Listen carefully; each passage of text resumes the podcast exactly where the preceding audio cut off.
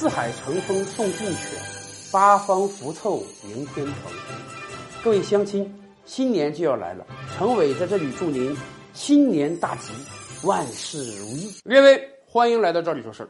在咱们中国老百姓欢度新春佳节的同时啊，咱们这个邻邦印度又出事儿了。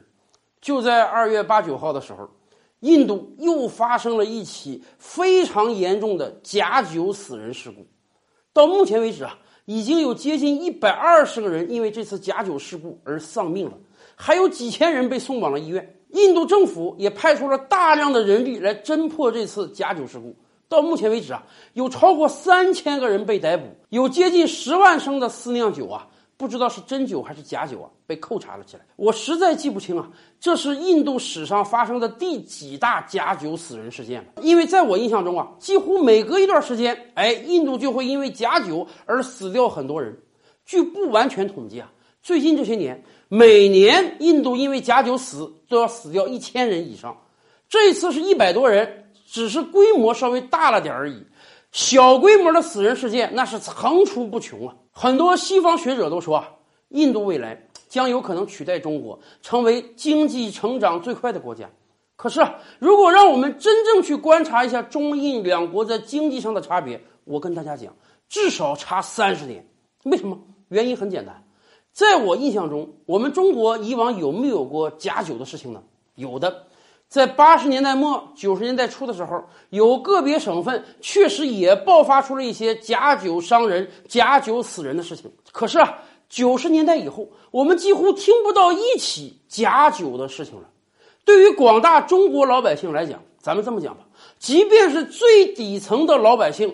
他的收入其实也足够他喝得起真酒的，而喝得起真酒这样一个最简单、最质朴的要求，你放到印度去，我跟大家讲，据印度相关部门统计啊，印度只有百分之二十的人喝得起酒，也就是说，不夸张的讲。印度在饮酒的水平上比我国八十年代还要落后，好歹咱八十年代那些假酒还是瓶装的，大家去看看新闻。这次印度那些假酒连瓶都没有啊！为什么印度老百姓喝不起真酒？经济落后固然是一个原因，还有一个原因就是政府行为。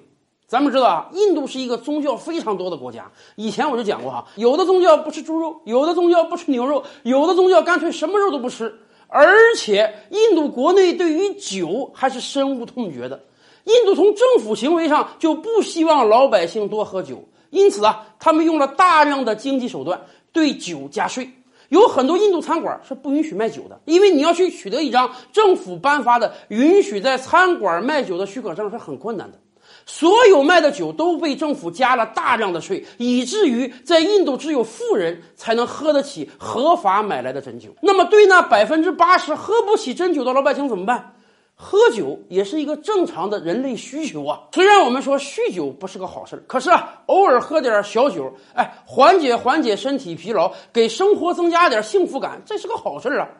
那么，对于广大底层印度老百姓来讲，他们就只能去买那些私人私下酿制的黑酒；而对于很多印度地方政府的官员来讲呢？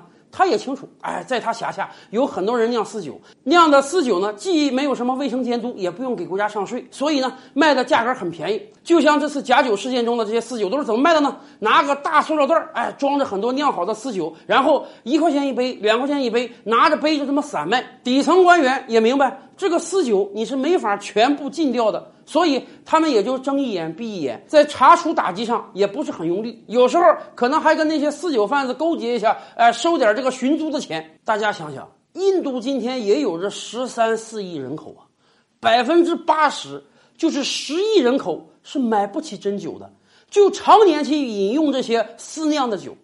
这里面只要有一两个黑心老板把什么工业酒精啊、甲醇呐，甚至沐浴露啊掺到这个私酿酒中，想节约一下成本，就很有可能爆发出假酒事件。所以现在印度一年要死掉这么多人，完全就因为假酒的横行。从这个意义上讲啊，再有人跟我们叫嚣什么印度经济要超越中国之类的话语的时候，我就想回怼他一句：什么时候？印度政府让每一个印度老百姓都能轻松的喝上真酒，他再来跟中国比吧。